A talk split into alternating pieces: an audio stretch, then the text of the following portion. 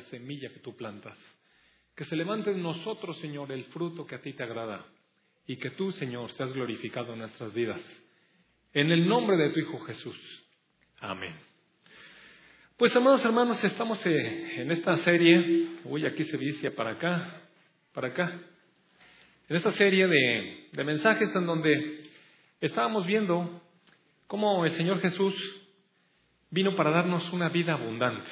Decíamos que el enemigo vino para robar, matar y destruir, para mentir, para engañar, para generar confusión, para generar este caos. Pero tenemos a nuestro Señor Jesús que vino a poner orden, paz, para establecer sus victorias y para darnos una vida abundante, plena. Y para darnos libertad, amados. Pero eh, desde el día que estábamos en el aniversario, yo comentaba yo que si realmente somos libres. Y mire, si somos libres desde el punto de vista de Dios, somos libres, pero ¿cuántos de nosotros estamos experimentando realmente la libertad que Cristo nos da? Muchos de nosotros todavía comentábamos la semana pasada, con la inercia que tenemos de haber vivido en la carne por tantos años, todavía no alcanzamos a vivir en la plenitud de la libertad con la que Dios nos llamó a vivir. Y entonces eh, decíamos que Dios nos perdona sin tomarnos en cuenta nada, solamente derrama su amor, su misericordia, la sangre de Jesús nos limpia de todo pecado y nos recibe con los brazos abiertos como un padre a un hijo pródigo que se fue, malgastó todas las cosas. Y cuando venimos empobrecidos, avergonzados, eh, arrepentidos, nuestro Padre está esperándonos para que comamos con Él del becerro gordo. Es maravillosa la salvación, el perdón de Dios, su amor, su misericordia, su gracia. Maravilloso. Pero una vez que entramos en nuestro Dios, de pronto traemos todavía esas inercias, esas viejas maneras, esas costumbres, esas ataduras que nos tanto tiempo nos tuvieron allí. Como recuerda usted esta imagen que hay de un elefante en un circo, este animal grande que, que es todo poderoso para tirar árboles y todo, y lo tienen amarrado ahí una cadenita en una patita, ¿se acuerda usted? Y es que de pequeño así lo amarraron y se acostumbró. En cuanto siente la cadena ahí se queda parado, siendo que la podría arrancar con gran facilidad. Pero así son las inercias que a veces nos tienen. No tienen poder sobre nosotros, pero la fuerza de la costumbre, los hábitos, de pronto nos dejan vivir en plenitud la libertad y todo lo que Dios tiene para nosotros. Por eso desde la semana pasada, bueno, no la, la semana pasada, cuando comencé esta serie, en realidad, decía yo que hay una parte que Dios hace. La parte donde Dios nos da todas las cosas, mire, todo el poder está a nuestra disposición. Y el don de Dios es Cristo en nosotros, el Espíritu que mora en nosotros, en nuestro corazón, con todo el poder que levantó a Jesús de los muertos, el poder de la resurrección. Dios ya nos dio todo eso. Pero decíamos que también hay una parte, la parte de nosotros, la parte de la obediencia, la parte de la respuesta a lo que Dios nos ofrece. Y de pronto nos quedamos nada más con la idea de que Dios tiene que hacer todas las cosas y los cambios. Y es verdad, Él es el que pone en nosotros el querer como Él hacer. Pero también es verdad que el Espíritu Santo nos va instruyendo, porque al entrar en esta vida nueva que tenemos, de pronto necesitamos instrucciones para aprender a vivirla. Y Dios nos está transformando la imagen de su Hijo Jesús. Una de las cosas que nos hace muy similares al Señor Jesucristo es el espíritu en nosotros, mire. Ese espíritu de vida, ese espíritu de verdad, ese espíritu de poder que radica en nuestro corazón, en nuestro espíritu. Pero a veces eh, no le escuchamos también. No estamos tan acostumbrados a escuchar la voz del espíritu, más estamos acostumbrados a escuchar la voz de nuestra carne que, que clama dentro de nosotros. Y miren, le ponemos atención de verdad con una facilidad increíble.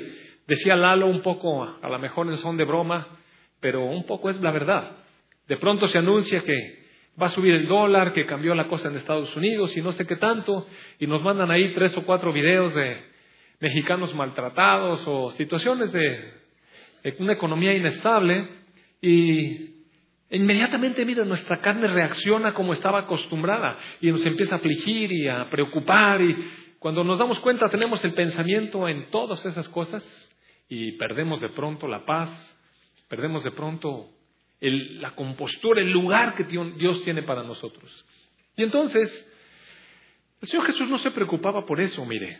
Si usted ve al Señor Jesús caminando por las calles de Jerusalén, eh, era un pueblito pequeño que estaba conquistado por el imperio más poderoso eh, que, había existido hasta entonces.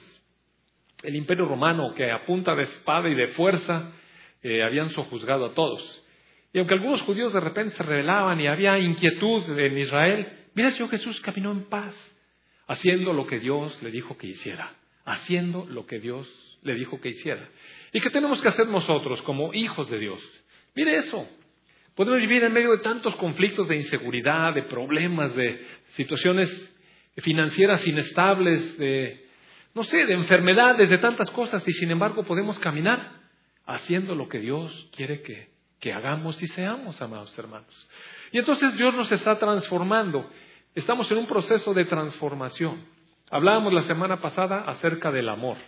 Y cómo Dios nos mostró que es muy diferente el concepto que Dios tiene de amor que el concepto que nosotros tenemos de amor.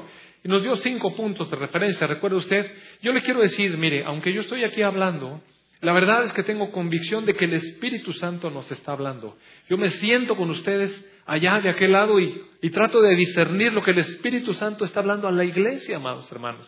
No, no soy tanto yo. Eh, de hecho, no quisiera ser yo. Pero son cosas que tomo de la palabra para que para que todos seamos edificados. Y entonces decíamos que el amor, a diferencia de lo que la carne nos enseñó, este sentimiento reverberante dentro de nosotros, ese burbujeo en el estómago cuando nos, enamoramos por primera vez de aquella chica, de aquel chico, ¿recuerda usted? Decía la palabra que el amor es una decisión. Y entonces, para poder caminar en amor, para poder caminar en amor libres de esos impulsos emocionales que de pronto pensamos que es el amor, decíamos que hay que conocer primero el amor de Dios, entender cuánto nos ama Dios de esa manera, para que de esa manera podamos amar. Si nosotros no hemos experimentado la profundidad, la altura, la longitud y el ancho del amor de nuestro Señor Jesucristo, no podemos amar realmente. Decimos que amamos, pero realmente no amamos. También decíamos que para poder amar con toda libertad necesitamos perdonar, recuerda usted el segundo punto, porque si no perdonamos estamos atados. Y finalmente, cuando no perdonamos, estamos tan heridos que acabamos lastimando a otros, herimos nosotros mismos. La tercera cosa que vimos era que era necesario cambiar nuestra manera de pensar para que cambie nuestra manera de sentir y de actuar. Entonces, el amor es una decisión y nunca debemos de confundirnos de eso. No es un sentimiento, el amor es una decisión. Uno actúa en amor. Pero es verdad que al cabo de actuar así y cambiar nuestra manera de pensar, sentimientos nuevos afloran. Por eso podemos amar a personas que antes no hubiéramos podido amar. La cuarta cosa que vimos es que el Señor Jesús nos da los elementos de acción cuando decidimos amar. Es orar por aquellos que nos ofenden, bendecir a los que nos insultan, amar a los que nos aborrecen, ¿de acuerdo usted? Y están ahí aquellas este, indicaciones. Entonces, cambiamos nuestra manera de pensar y actuamos conforme al amor. Finalmente decíamos que, de acuerdo a la descripción de Corintios 13, el amor siempre todo lo cree y todo lo espera. Entonces, aunque a veces amamos personas y pensamos que nunca van a cambiar, Mire, esas personas poco a poco van siendo transformadas. Eh, la semana pasada, terminando el culto, se acercó conmigo una hermana que tiene años, años en la iglesia. Bueno, tiene casi los mismos años que yo tengo de ser cristiano y con problemas en su matrimonio por todo ese tiempo. Y me dijo, me dijo, fíjate que tienes razón.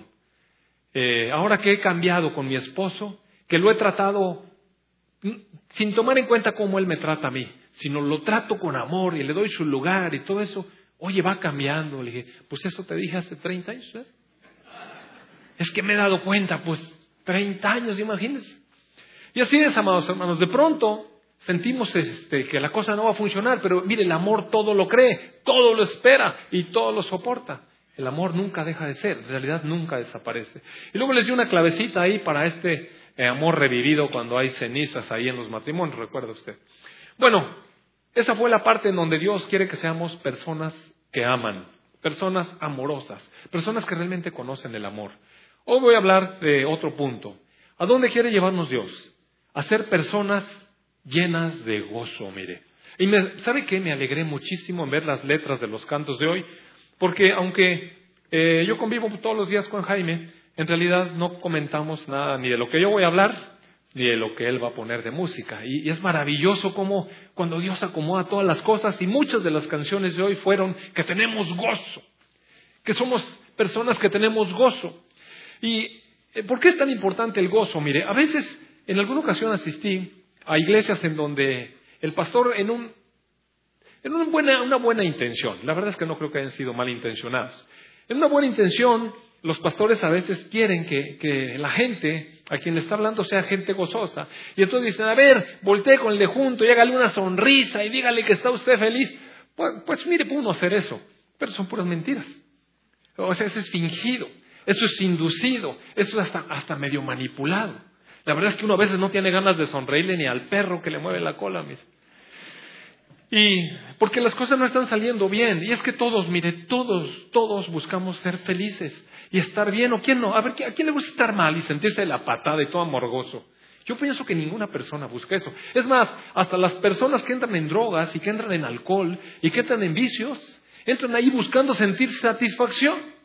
Porque finalmente, ¿sabe usted que el, mismo centro, el centro cerebral que, que hace que nos sintamos bien con la marihuana, es el mismo centro que hace que nos sintamos bien cuando fumamos y es el mismo centro que hace que nos sintamos bien cuando estamos contentos y cuando comemos, cuando comemos comida, es el mismo centro, el que el centro de placer está en el mismo lugar. Es más, se llaman centros o sustancias cannabinoides o centros cannabinoides, así. Cannabis es la marihuana, ¿sabe usted?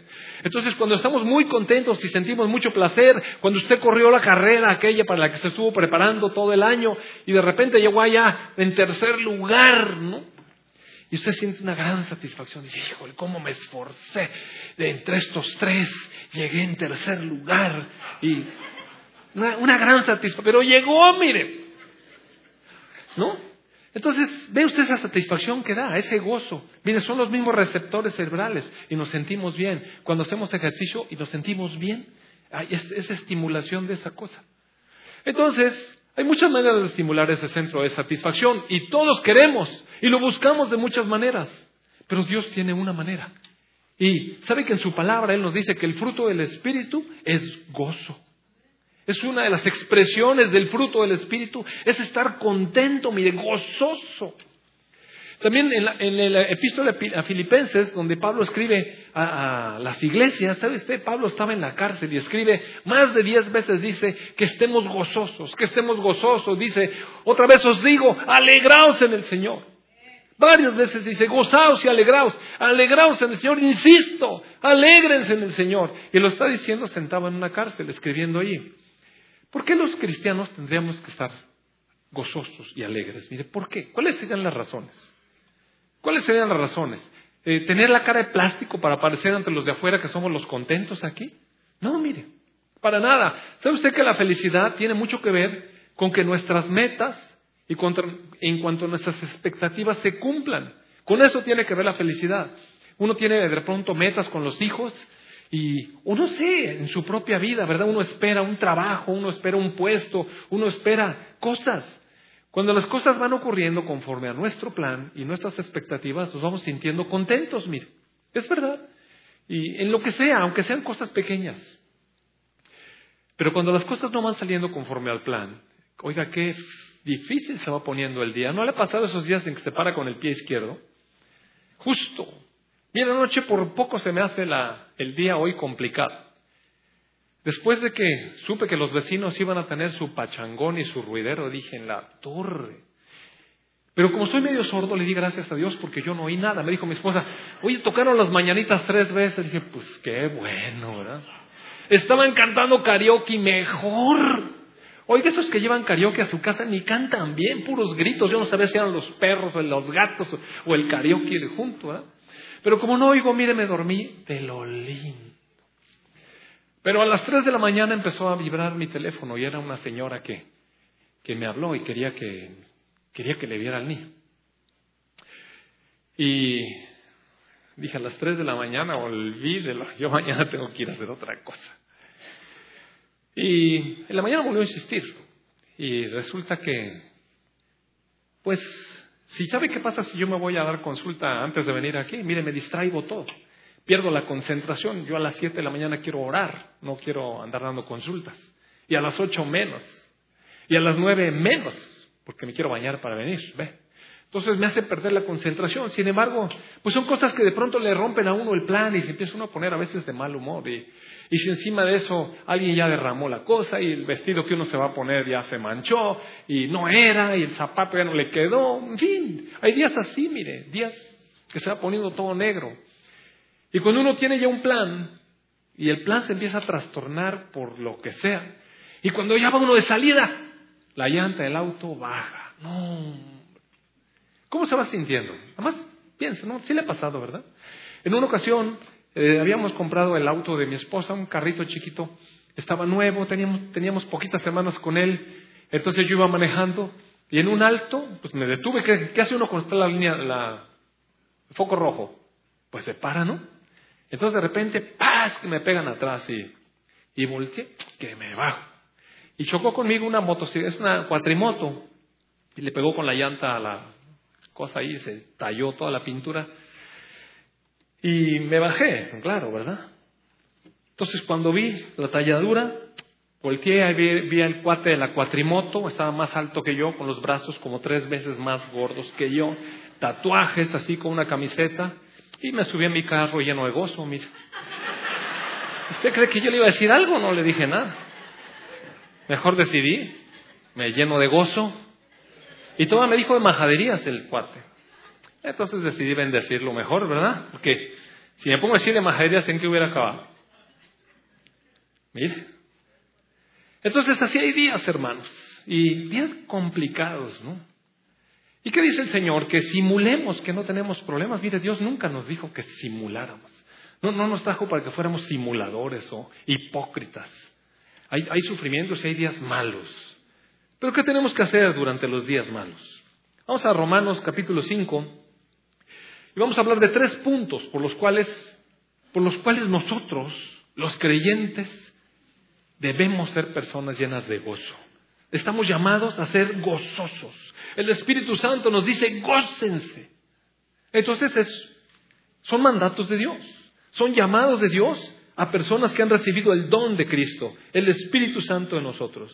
Dice en el verso 1, justificados pues por la fe, tenemos paz para con Dios por medio de nuestro Señor Jesucristo, por quien también tenemos entrada por la fe a esta gracia. Mire, la versión nueva traducción viviente dice a esta gracia maravillosa, que es el poder de Dios de transformarnos es el poder de Dios de darnos mucho más allá de lo que merecemos, como decía el boletín. La gracia maravillosa de Dios que se derrama sobre personas que no merecen y que está destinada a transformar a esas personas en otras cosas. Nosotros estamos llamados de ser esas personas amargosas que éramos. Mire, de verdad, piense, ¿cuántas veces hemos sido amargosos? Si usted piensa que no ha sido amargoso, pregúntele a su cónyuge, mire, pregúntele, ¿alguna vez yo he sido amargoso? Miren, llegue con su corazón inocente. Así, con esa ilusión que usted piensa que va a decir, tú mi amor, nunca mi amor. No me pregunte. Y va a ver, qué desilusión. Pero, ¿sabe qué? Dios pone su gracia para transformar a esas personas que somos. Y dice que por fe entramos a esta gracia en la cual estamos firmes. Mire, estamos firmes en la gracia de Dios, amados hermanos. Firmes. ¿Sabe por qué estamos firmes? Porque no depende de nosotros. Depende del amor de Dios y lo que Él quiere hacer en nuestro corazón. Nos detiene como cuando uno de nuestros niños se quiere ir y uno lo agarra, ¿se ha fijado? Aquí, no, aquí, aquí, mi amor, aquí sí, mi amor. Y se vuelve a ir, no, aquí, mi amor. Y por más que quiere, uno lo agarra, pues así. Dios nos mantiene firmes en su gracia. Y dice, y nos gloriamos en la esperanza de la gloria de Dios. En la versión Nueva Traducción Internacional y en la Nueva Traducción Viviente, esta palabra nos gloriamos, la pusieron y nos gozamos. Y me gustó mucho porque dice que, ¿en qué nos gozamos? Estamos en la gracia de Dios. Dios nos limpió. Dios nos ve de otra manera. Dios nos dio su Espíritu Santo. Jesús vive en nuestro corazón a través del Espíritu vivificante. Y encima de todo, Dios está, se está proponiendo transformarnos. Estamos en esa gracia, mire, firmes. Eso ya de por sí nos da mucho gusto. Pero ¿sabe qué? Dice, nos gozamos en la esperanza de la gloria. Porque Amado, no, que no es que no haya sufrimiento para el cristiano, por supuesto que hay sufrimiento. ¿Y sabe cómo, se, cómo le llama la escritura al sufrimiento? ¿Sabe cómo le llama? Sufrimiento, mire. De verdad. Es que a veces pensamos que porque somos cristianos no tenemos que sufrir, no, amados. ¿Sabe cómo le llama la escritura al sufrimiento? Sufrimiento. Mire, se sufre, sí se sufre. Y, Dios no le cambia las cosas para que le llamemos eh, eh, de manera equivocada. Lo que es, es, mire. Dice, dice en Hebreos que Jesús, puestos los ojos, eh, digo que nosotros pongamos nuestros ojos en Jesús porque Él, puesto el gozo delante de Él, sufrió la cruz. ¿Sabe por qué el Señor Jesucristo sufrió la cruz? Porque Él puso el gozo que venía después. El poder de la resurrección y la salvación de todos aquellos por los cuales vino a dar su vida. Ese gozo ese gozo lo antepuso. Y dijo, sí, la cruz es el sufrimiento. Nadie dijo que él no iba a sufrir. Cuando habló con sus discípulos, dijo, es necesario que el Hijo del Hombre padezca y sufra. Sí, era necesario. Él no dijo que se le iba a pasar bien en la cruz, mire. Dios no nos está llamando a que nos hagamos los tontos, no nos está dando a tole con el dedo ni nos mete el dedo en la boca. Y nos está diciendo que no vamos a sufrir. Lo que está diciendo es que nos gloriamos en la esperanza, mire en la esperanza de su gloria, porque un día vamos a disfrutar de su gloria. ¿Y sabe qué? Eso es un motivo para, para estar gozosos, porque no todos, amados hermanos. De verdad que no todos. Y mire, voy a hacer un paréntesis. Ahora que fui a la Ciudad de México, me compré un librito acerca de profecía que ya casi termino. Y en este librito empieza a hacer una serie de planteamientos acerca de los últimos tiempos. Oiga, qué cerca estamos de los últimos tiempos. Mire, qué cerca estamos de los últimos tiempos. Ahora que he estado viendo cómo llegó este, este nuevo candidato o presidente electo en Estados Unidos, yo todo el tiempo me pregunté, ¿cómo Estados Unidos va a salir de la escena bíblica? Porque en el final de los tiempos Estados Unidos no aparece en la Biblia, mire. dije, ¿cómo va a ser sacado Estados Unidos de la, de la historia, siendo que es el país más poderoso y el militarmente mejor equipado? ¿Cómo va a salir Estados Unidos de la historia? Y no se me ocurría, pero casi lo estoy viendo, mire. La mitad del país en contra de la otra mitad del país. Imagínese una guerra civil allí. Y no he visto esos videos donde no hay donde, no hay en las granjas quien recoja la fruta, mire. Imagínese un país que de pronto no tiene el, alimento porque no pueden recogerlo, porque nadie quiere hacer eso. Los blancos, güeritos, no van a ir a hacer eso. Querían que lo recogiéramos los prietos mexicanos. Y, pero ellos solos nos echaron para afuera. Ellos solos se van a quedar sin la mano de obra. ¿Y quién va a hacer? ¿Quién va a recuperar los alimentos allí? Y aparte la mitad de la población está enojada con la otra mitad de la población. Imagínese ese escenario. Y en medio de todo, la mano dura del gobierno. Y en medio de eso, un señor que cierra los tratados de comercio con todo el exterior. ¿No le parece una super locura? Mire, ¿quién cree que tiene el control de todas esas cosas? Casi el escenario está puesto, mire, casi se avecina, amados hermanos, casi se puede sentir los últimos tiempos. Casi. Pero deja regresar. Nosotros estamos llamados para disfrutar la gloria de Dios. Mire, de verdad, ese es un motivo de gran gozo, porque en medio de toda esta trifulca mundial, nosotros podemos sentir gozo y alegría. Y otra cosa más, mire, no solamente eh, respecto de, esta, de este aspecto que podemos realmente percibir, decía Lalo, Oiga, si cuando estamos en medio de la alabanza uno siente como que está en el cielo y todas las cosas se olvidan. Y eventualmente en algún momento de la alabanza, en algún momento uno puede percibir como que está casi flotando. A veces se le olvida que está uno aquí en esta tierra, en esta tierra. ¿Sabe que fui al Distrito Federal, aquella tierra de Tenochcas? ¿Se acuerda? Y en las noches salía yo con mi esposa ahí por donde vive mi hermana, de la mano a caminar entre las calles, oiga. Y decía yo, car, qué hermoso caminar en las calles aquí. Y si asaltan y lo que sea, pero mire, la diferencia de miedo se sentía como de acá acá. En serio, dije, pues aquí qué? Un cuchillo que es contra una AK-47, ¿no? Ay, como morir degollado. Mire.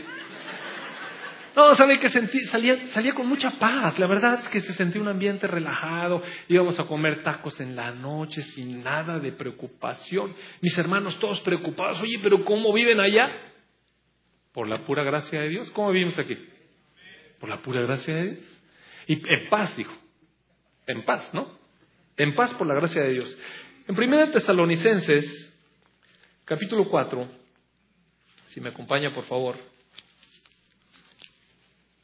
todavía hay otra razón por la cual nosotros, nosotros tenemos gozo, mire. Y es que, mire, ¿qué es lo peor que nos puede pasar? Así digamos lo peor. Estaba yo jugando un poco con esto de, de la muerte, pero ¿qué es lo peor que nos puede pasar? Pues que nos muramos. Es lo peor que puede pasar. Uno tiene miedo o tiene preocupación cuando alguien se enferma. ¿Por qué tiene preocupación cuando alguien se enferma? Pues porque teme por su vida. Teme que vaya a ser. Algunos temen porque le va a salir caro, pero eso ya es otra cosa, ¿no? Pero uno, ¿qué teme uno? Uno se vaya a morir, oiga, ¿es peligroso? La gente así me pregunta cuando le digo que tiene ahí una enfermedad que nunca ha oído. Oiga, y eso es peligroso. Le digo, ¿sabe qué? Tiene pediculosis. Doctor, ¿y eso es grave? No, hombre, se llaman piojos en el terreno acá. Ay, qué susto, ¿verdad? Pero suena bien, ¿verdad? O, o llega ahí con una cosa, niño, ¿qué tiene? Pues tiene una escabiosis. Doctor, y se va a morir. No, hombre, se llama sarna. Aquí del perro ese que tiene ahí todo sarniento. Entonces, pero, ¿a poco no suena bien rico, verdad? Híjole, qué cosa me dijo el doctor que tenía. ¿Cómo dijo que, que, tenía? Y, ah, qué susto, ¿no? Eh, bueno, entonces, ese es el temor que tenemos. Pero mire, en Tesalonicenses 4, 13, primera Tesalonicenses 4, 13, dice, tampoco queremos, hermanos, que ignoren acerca de los que duermen. Y mire, no está hablando de los que duermen aquí en el servicio. Está hablando, sí, sí, hermano, no se preocupen por los que están ahí dormidos. No, no, no. Está hablando de que los que se murieron. Hermanos, no, no queremos que ignoren acerca de los que duermen o que se murieron, para que no se entristezcan como otros que no tienen esperanza. Es que miren, nosotros tenemos esperanza. ¿Sabe cuál es la razón de nuestro gozo? La esperanza, amados hermanos. Nosotros tenemos esperanza. La gente no tiene esperanza. Pregúntele por su esperanza. Pregúntele a la gente cuál es su esperanza en la vida. ¿Y qué es su esperanza? Su, esperanza es la, bolsa de, valores y de repente se desploma. Su esperanza es no sé qué, que le van a dar un trabajo y de repente cambió todo y el que ya tenía casi el hueso agarrado, mire, se lo arrebataron. ¿Sí es cierto o no es cierto? Mire, ponemos la esperanza en las cosas que, que están equivocadas, pero nosotros tenemos esperanza aún en la muerte. Aquí la escritura le llama a los que duermen, porque si creemos que Jesús murió y resucitó, así también entrará Dios con Jesús a los que durmieron en él. Y esto es muy importante, mire cómo Dios le dice a las cosas, a las cosas que él conoce en verdad. Durmieron. ¿Sabe usted que cuando Esteban estaba predicando el Evangelio, le aventaron de pedradas y cuando lo estaban matando a pedradas, dice ahí que, diciendo esto, durmió. Y dice que el rey David durmió y fue con sus padres. Y dice, así muchas, muchas veces dice, durmió. Llega, el Señor Jesucristo y había una niña que estaba ahí muerta, todos estaban llorando. Y Jesús dijo, no, no está muerta, duerme. Y todos empezaron a burlar. Pero es que Dios sí sabe de qué se trata, es el sueño de la muerte, el sueño de la paz, de los que estamos en Él. Y le llama dormir. ¿Sabe que la palabra cementerio viene de una, de una, eh, ¿cómo se llama esto? De una palabra griega que no me acuerdo cómo se dice exactamente, pero es algo así como coimenterio. Y coimenterio viene de dormir en una posada, así le llamaban antes los lugares para dormir, como decimos hoy motel. Bueno, coimenterio era una posada para dormir, donde uno llega, hace un stop, duerme y luego ya sigue su camino para otro lado. Eso significaba cementerio, el lugar donde la gente duerme, mire. Duerme para los creyentes. Cementerio es el lugar donde la gente duerme. Y entonces la escritura nos dice, oiga, pero nosotros, nosotros los creyentes, si creemos que Jesús murió y resucitó, así también traerá Dios con Jesús a los que durmieron en Él. Y mire qué belleza. piénselo, piénselo, porque ¿para qué tronarse los dedos, amados hermanos, cuando alguno de nosotros está al borde de ir al sueño de la muerte? Mire, estamos en Cristo. Oiga, qué felicidad, amados hermanos. Qué felicidad. Claro, sí se siente, sí se siente un poco la ausencia, sí se siente al familiar que, que ya no vamos a poder disfrutar. Pero si está en Cristo debería ser un motivo de verdad de regocijo, porque sabe que esa persona dejó de sufrir, esa persona ya dejó todo este lío de las preocupaciones, está viendo el rostro del Señor, amados hermanos. Y aparte tenemos la esperanza de que lo vamos a volver a ver, mire. Eso es maravilloso. De verdad que es maravilloso, eso es esperanza y gozo. A mí me da gozo. Yo sé que mi mamá ya tiene 87 años, por eso la fui a ver a México. Porque no sé, oiga, 87 años. Igual, cualquier día ya no está. Y, qué bueno que la fui a ver. Pero me da más gusto saber que mi mamá confía en Jesús como su Salvador. Y ya está. Que el día que el Señor la mande llamar, mire, no hay problema, me voy a gozar de verdad.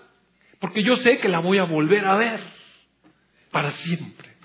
Y mientras ella va a descansar de todos sus apuros y de, y de todo lo que le molesta, le duele, la cansa. ¿No le parece maravilloso? Mire, son motivos para estar gozoso. Entonces, la primera razón por la que nosotros conscientemente debemos tener gozo es porque tenemos esperanza, a diferencia de otros. La segunda razón está aquí en el verso 3. Dice, y no solo esto, o sea, no solo, no solo nos gozamos en la esperanza de la gloria de Dios, sino que también nos gloriamos o nos gozamos en las tribulaciones. ¿Sabe lo que significa tribulaciones? Problemas, mire. Significa angustias.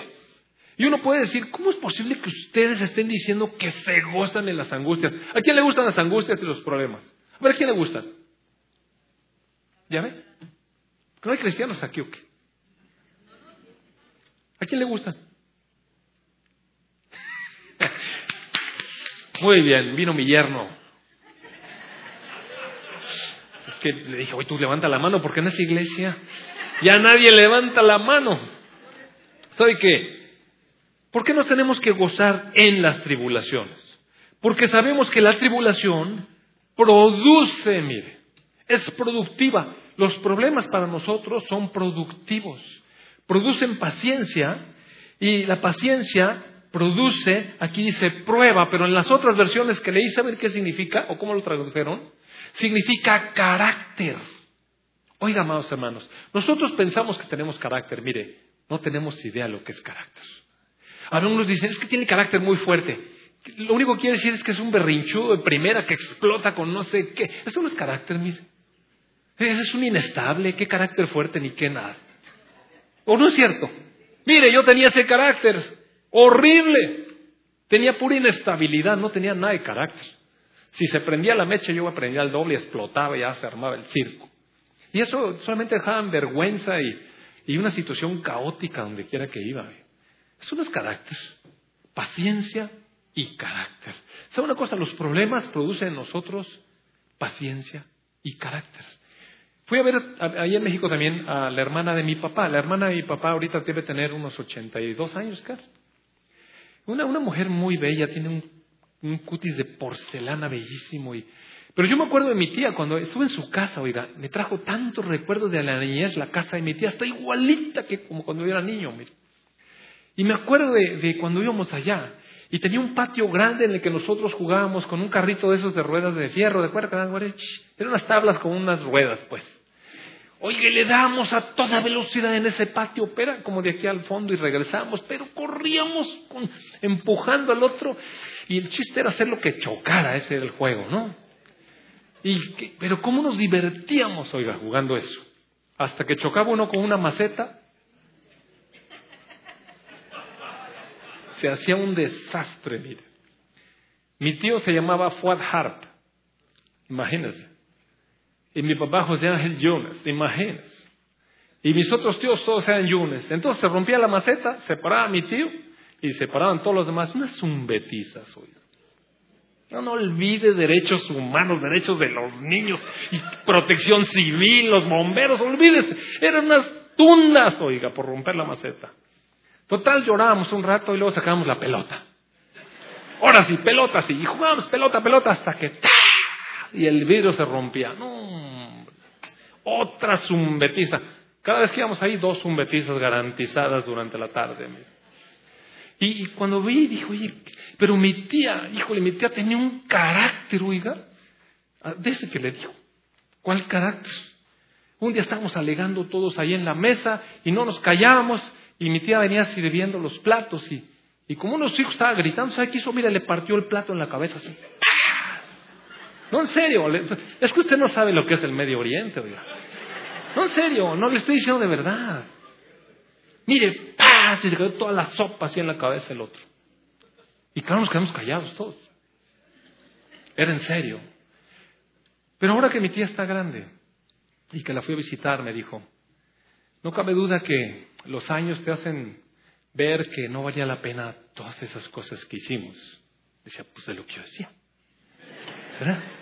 Pero, ¿sabe por qué? Está modulada porque, mira, mi tía ha sufrido, ha sufrido. Ella esperaba cosas de sus hijos y muchas no salieron, como todos nosotros, más. Y, esperaba cosas de, de la vida que nunca se dieron. Y le invirtió tiempo a su vida para con su familia. Y de repente te das cuenta que todo lo que invertiste, tu vida la dejaste ahí para qué. Y no salió esto, no salió aquello, no salió aquello. ¿Y qué pasa en medio de esa tribulación? Mira, hay dos posibilidades. Aún siendo cristiano, y le voy a decir siendo cristiano, porque aquí dice que la tribulación produce en nosotros paciencia y la paciencia carácter y el carácter es lo que nos da esa esperanza. Pero sabe que a veces todas las tribulaciones estas no siempre producen eso. Usted observe y va a ver cuántas personas han pasado por muchas tribulaciones y en lugar de tener carácter y esperanza, lo único que tienen es amargura. ¿Sabe por qué tienen amargura? Porque en lugar de poner sus ojos en el gozo, en lugar de tomar la decisión de vivir con gozo en medio de las pruebas, porque producen, porque son productivas, porque todas las cosas son para bien de aquellos que aman a Dios, pero solamente si tomamos la actitud correcta. La actitud correcta es gozarnos en las pruebas, no porque tenemos pruebas. Nosotros no somos masoquistas, miren, los cristianos somos masoquistas. No nos gusta sufrir. ¿A quién sí le gusta? A mí lo que me gusta no es el sufrimiento ni la prueba. Lo que me gusta es lo que me deja la prueba después.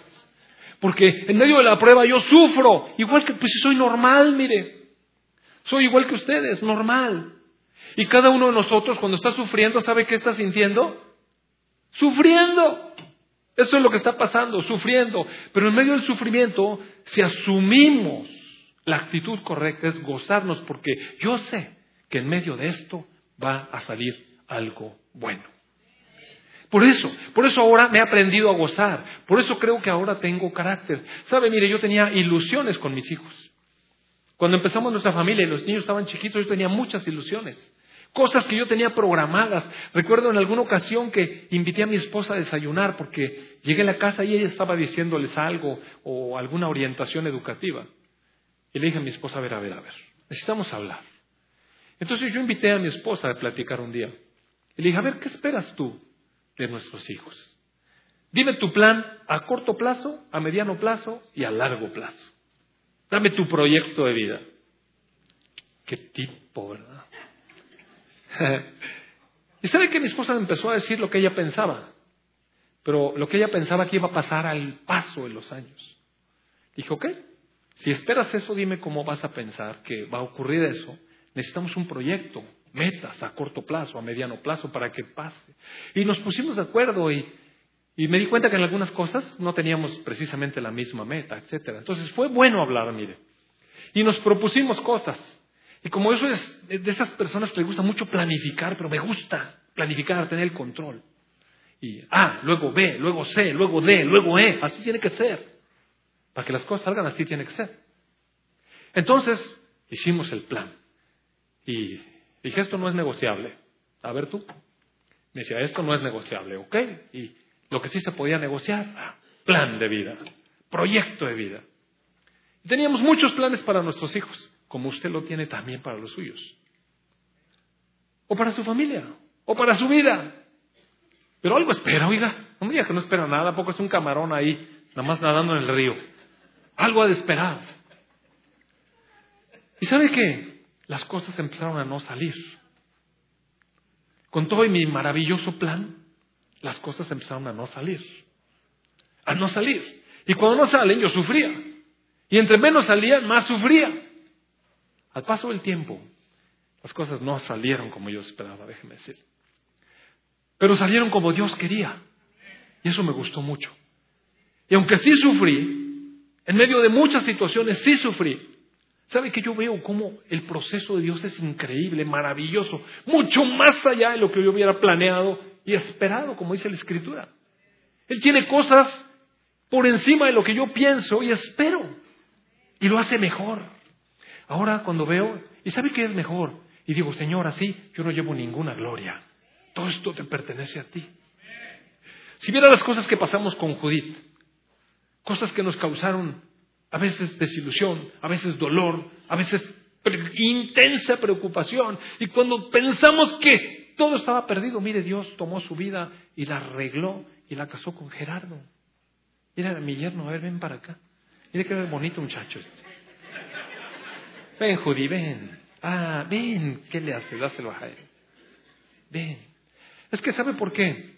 Quiero hacer esto, no, no quiero presumir nada. Lo único que le quiero decir es que cuando las cosas se salieron de nuestras manos y, y de nuestro control, Dios lo enderezó, mire. ¿Y sabe qué? La gloria de su vida es para el Señor. Porque no fue según mis planes, mire. Fue según los planes maravillosos de Dios que puso este varón al lado de mi hija y a mi hija al lado de, de este joven. Y gracias a Dios, y, ya, gracias.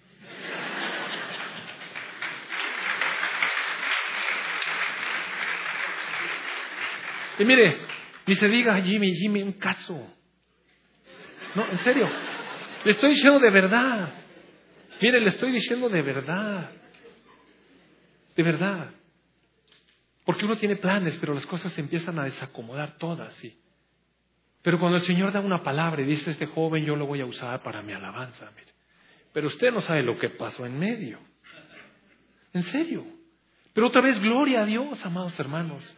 Porque es su obra, mire. De otra manera yo me estaría gloriando, es que yo hice, hermano, mire, mire. yo no hice nada, mire. Lo único que yo hice fue puros planes que no funcionaron. Eso fue lo único que yo hice. Y así es. Así es. Nuestras vidas van siendo pulidas por Dios. Y en medio de las pruebas, en las pruebas, yo me doy cuenta que Dios me va transformando. Ahora soy un hombre más paciente, mucho más paciente. No lo he alcanzado ya, como dijo Pablo. No, no, no, si no crean. No que ya lo haya alcanzado, pero prosigo a la meta y olvido lo que queda atrás. De repente algún día, de repente exploto. Mire, no, empiezo a tronar los dedos, a pegar en la cabeza. ¿Por qué caigo? ¿Por qué caigo? ¿Sabe qué? Bueno, ya. Dejo lo que queda atrás y prosigo la meta, lo que está adelante. ¿Sabe qué? Dios puede seguir trabajando con mi vida y así con la suya igual. Amado hermano, si de repente está un tropezón, mire, párese y siga adelante. Ponga sus ojos en el autor y consumador de la fe y espere en él y goces en, la esperanza que tiene por delante, amado hermano. Finalmente, finalmente, eh, ¿cuál es la otra razón por la que nosotros, como cristianos, debiéramos de gozarnos? Mira, Isaías 43, si me acompaña, por favor.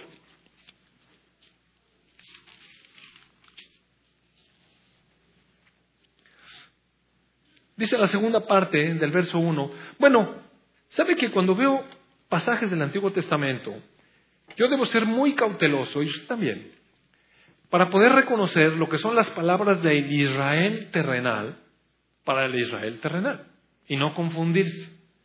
No piense que cuando aquí dice que va a ser llevado usted a la tierra de promesa, usted va a ir a vivir a Jerusalén. No, no está diciendo eso, mire. Pero a Israel sí le está diciendo eso. A Israel sí le está diciendo, va a llevarlo a Jerusalén. Ahí va a vivir Israel. Y así es como debemos ir discerniendo. Algunas cosas son promesas para Israel, amados hermanos. Promesas para el pueblo de Israel, que no son para nosotros. Pero entre esas cosas hay que entresacar lo que sí es para el pueblo, para los llamados de Dios, para los hijos, para los elegidos. Entonces dice, así, ahora, verso 1, así dice Jehová, creador tuyo, oh Jacob, y formador tuyo, oh Israel. Eso es verdad que es para Israel. Pero piense, ¿Dios no lo creó a usted? ¿Dios no lo formó a usted? Él es nuestro formador y nuestro creador. Y siento que me dice ese Dios que me creó y me formó, que me dice, no temas, porque yo te redimí. Pregunto, ¿no lo redimió a usted Dios? Entonces somos de sus redimidos. Sí, vale, lo tomo, porque yo te redimí. Yo te puse nombre, mío eres tú. Claro que ahora soy su hijo. Por supuesto, lo tomo, amado Padre. Cuando pases por las aguas, yo estaré contigo. Y si por los ríos, no te anegarán. Cuando pases por el fuego, no te quemarás, ni la llama arderá en ti, porque yo, el Señor, Dios tuyo, el Santo de Israel, soy tu Salvador. ¡Wow! Mire eso. La palabra nunca nos engaña. Mire, la palabra no dice, cuando vengan las aguas, yo te levantaré y te voy a pasar por abajo. Y cuando haya fuego, no te preocupes, vamos a hacer un halo y nada. No, no, no, no dice eso. ¿Sabe qué dice? Que hay tiempos de aguas y Dios está con nosotros. Que hay tiempos de fuego. Amados hermanos, el fuego quema, mire. Pero Dios está con nosotros. Ese es mi gozo, mire. Que en medio de las pruebas, si yo asumo la actitud correcta y me gozo en Dios, puedo disfrutar de su presencia en medio de las pruebas. No que me gusten las pruebas, nosotros no estamos contentos por las pruebas y especialmente por esas pruebas difíciles. No, si no somos masoquistas ni tontos, mire. Lo que sabemos es aprovechar el tiempo. Y sabemos que cuando llega una prueba, una dificultad, una tribulación, un problema, mire, no importa quién lo hizo, no empiece a pensar, es que esto viene del diablo, es que esto no fue culpa mía, fue de aquel que está allá. Mire, no importa quién, no importa si lo trajo el diablo, no importa si lo trajo el vecino, no importa si usted se metió en el lío, Dios en medio de su prueba puede hacer de usted cosas enormes. Y eso nos causa gozo, porque Dios está con nosotros para ayudarnos a salir de ese asunto y guardarnos en medio de la prueba y fortalecernos en medio de la prueba y llenarnos de gozo en medio de la prueba y de paz en medio de la prueba. Es en la prueba, no por la prueba. De eso estamos gozosos.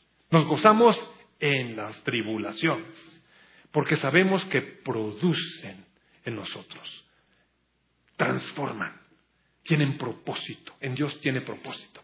Si perdemos esta actitud en medio de la prueba, déjeme decirle, el resultado no va a ser una persona con carácter, va a ser una persona amargada, cristiano o no. Amén. Me olvidé darle la bienvenida a las personas que nos visitan por primera vez. ¿Hay alguien que nos visite por primera vez? Dios te bendiga, Dios te bendiga. Bienvenidos, de verdad, bienvenidos. Nos da gusto que nos visiten. Hola. Nuestro Dios es eterno, no le importa el orden de los factores a veces, a veces. Amén. Bien, vamos a, cerrar este, este momento con una oración. Mire, que seamos amados hermanos muy conscientes de que, igual que el amor, el gozo es una elección. Usted puede decidir estar gozoso o estar amargoso. Dios le, le ayuda, Dios está con usted. El Señor Jesucristo, su Espíritu Santo, el don de Dios, está con nosotros. Amén.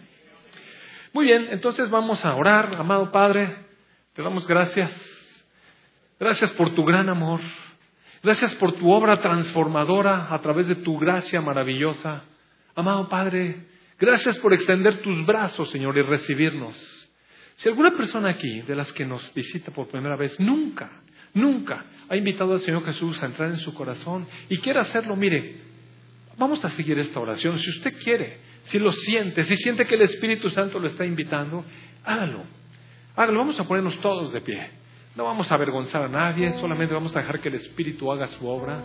Si usted siente que quiere una relación con Dios, en donde tenga usted paz, en donde pueda ser una persona amorosa y llena de gozo en esta vida, y usted siente que no puede serlo y siente que necesita entregarle su vida a Dios, haga esta oración conmigo y dígale desde lo profundo de su corazón, de lo profundo de su corazón, dígale, amado Dios, te doy gracias porque me creaste y me formaste. Te doy gracias porque has dado a tu Hijo Jesús para darme vida, para rescatarme de mi manera de vivir, para limpiarme con esa sangre y que yo pueda estar delante de tu presencia limpio, justificado y en paz.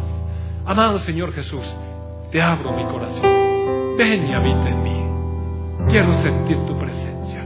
Te entrego mi vida. Te entrego mi vida, amado Padre.